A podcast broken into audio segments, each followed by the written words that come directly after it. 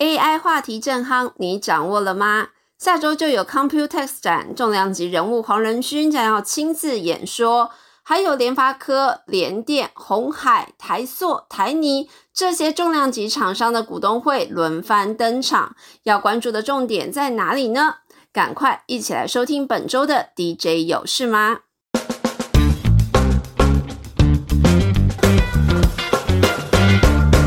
首先，美股下周最重要的当事，当然就是六月一号的 X Day 将要到来。政府有可能付不出账单，因此希望可以提高债务上限，让政府可以举债再去付款哦。那美股大叔 Barry 就分析，如果两党最后真的没有协商出好的结论，导致美国政府债务违约的话，那对比同样事件曾经发生在二零一一年，当时的美股可是回档了两成，因此后续对股市的杀伤力是不容小觑的。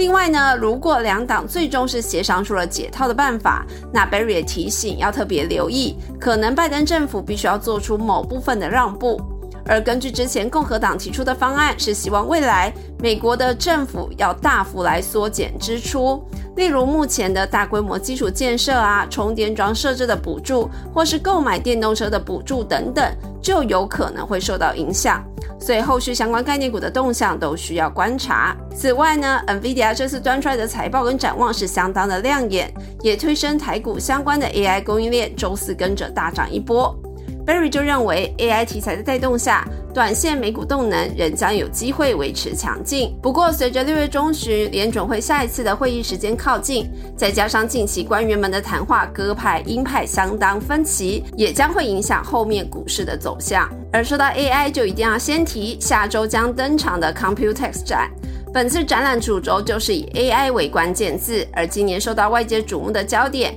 就是辉达创办人黄仁勋将会来台发表专题演讲，预期这个 AI 的热度会持续的延烧。那台厂伺服器供应链当中，此次将要参展的厂商就包括广达、伟影、红海、神达、技嘉，还有机壳厂秦城等等，厂商都是看好 AI 伺服器的需求会持续增温，下半年市况将优于上半年。此外，台达电也会参与这次 Computex 展出，要端出最新的云端监控、微电网、能源管理、电动车充电基础设备以及资料中心解决方案等等。执行长郑平也将亲临现场，对下半年的营运景气做出看法。而下周又是股东会密集爆炸的一周哦，重点厂商非常非常的多。那我们先从半导体开始，下周晶圆代工厂就有联电、立基电。设备厂有凡轩、金鼎、迅德，还有封测相关的厂商，像是金财、超风、金源电、南茂、杰米、奇邦等等，都会召开股东会。主线值的分析整体来看呢，半导体厂商对下半年看法都是偏保守悲观。那设备厂就是受到资本支出下修的影响。那封测厂下半年还是维持看不太清楚的论调。所以整体来说呢，是预期今年半导体的股东会关键字就会是保守。看不清楚等等，那中国的景气未如预期的复苏也是一个大关键。那 IC 设计的重量级厂商联发科也会在下周举行股东会，同样也是受到手机市况疲软、全球景气不确定因素，造成联发科的手机、电视、物联网这些业务都受到了负面影响。法人是预估第二季的营运呢，营收是有机会季增，不过下半年订单能见度还有限，要持续观察。红海下周也举行股东会，公司预期呢全年表现是比较持平，订单能见度不高，所以展望要保持保守。其中呢，公司调降了云端网络的产品，全年的展望是由成长转为持平，主要就是企业伺服器的需求下修。不过 CSP AI 的伺服器仍然持续增长。工业电脑厂下周也多家举行股东会啊，包含华汉、荣成电、延阳。虽然龙头厂延华呢对今年景气看法比较悲观，不过呢华汉今年因为并购案较多，所以还是维持成长的看法。延阳则是今年三月底宣布并购捷波，因此呢全年营收有望突破百亿元，将会挑战工业电脑厂营收的前三名。那荣成电则是专注在立基型的产品，第一季营收获利已经改写同期新高。持续呢会看是稳健成长的方向。那面板厂群创嘉士达下周也要举行股东会，群创今年股东会最重要的就是要讨论现金减资哦，主要是公司考虑到未来的发展是以提升产品服务的附加价值为优先，不会需要这么大的股本，所以要办理现金减资来退还股东股款。而嘉士达今年医疗事业表现比较佳。最近呢，完成公开收购诺贝尔宝贝的股票，拓展的药局零售通路。那明基医院方面，这两年的扩建效益也会逐步发酵，医院呢也正在规划股票上市。另外，富彩下周的股东会则是关注在改选董事哦，预期大股东友达光电董事长彭双浪将会进入董事会，并且接任董座。那富彩今年第一季亏损，预估第二季会温和的回升，下半年则看看会不会再更好一些。那连接器厂商信邦正威也将举行股东会。信邦第二季的营收获利都有机会创新高，但第三季市场比较担忧的是消费性产品的动能，所以预期呢第三季营收季对季会成长，只是成长幅度多少引发关注。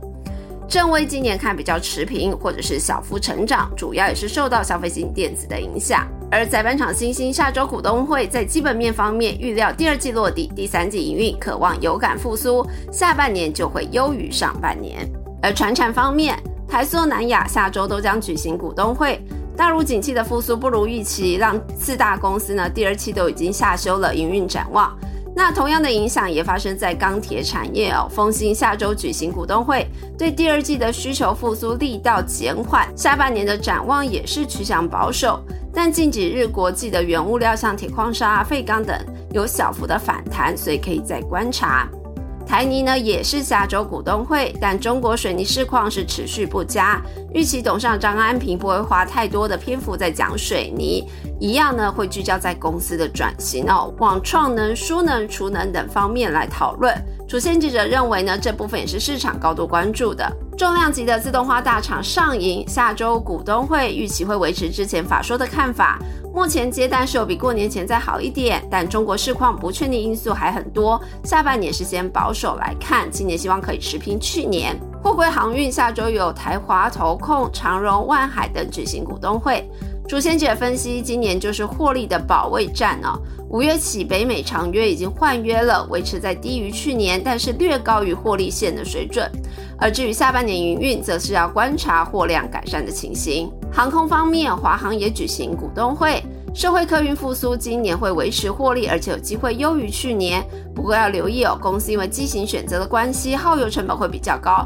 获利可能不如竞争对手长荣航。汽车大厂裕隆下周股东会有望端出各种好消息哦。其中呢，今年获利是很有机会大幅弹升的，因为去年呢防疫险赔很多，而今年没有这个影响，再加上今年缺晶片、缺料这些状况都解除了。还有新店玉龙城下半年商场会开幕，年底还有 N 七这个纯电车要开始交车，都是市场非常关心的重点。而通路厂商宝雅下周股东常会，市场看好疫后彩妆需求是持续的复苏。那宝雅今年展店目标是持续在上修，预估今年营收年增是低双位数，但是电型结构更有利的状况下，获利则有望年增两成左右。生技股方面，原料药厂中化生下周的股东会哦。由于中化生是余留原料药全球少数的供应商，近期呢导入连续制程之下，市场是非常高度的关心。目前呢产能利用率是多少，成本可以降低多少，以及在价格有利之下可以帮客户拿下多少市占。不过公司相对低调，股东会还要观察能不能让媒体进去旁听。下周的活动大是真的太多了，希望大家都可以吸收融会贯通。那我们就下次见喽，拜拜。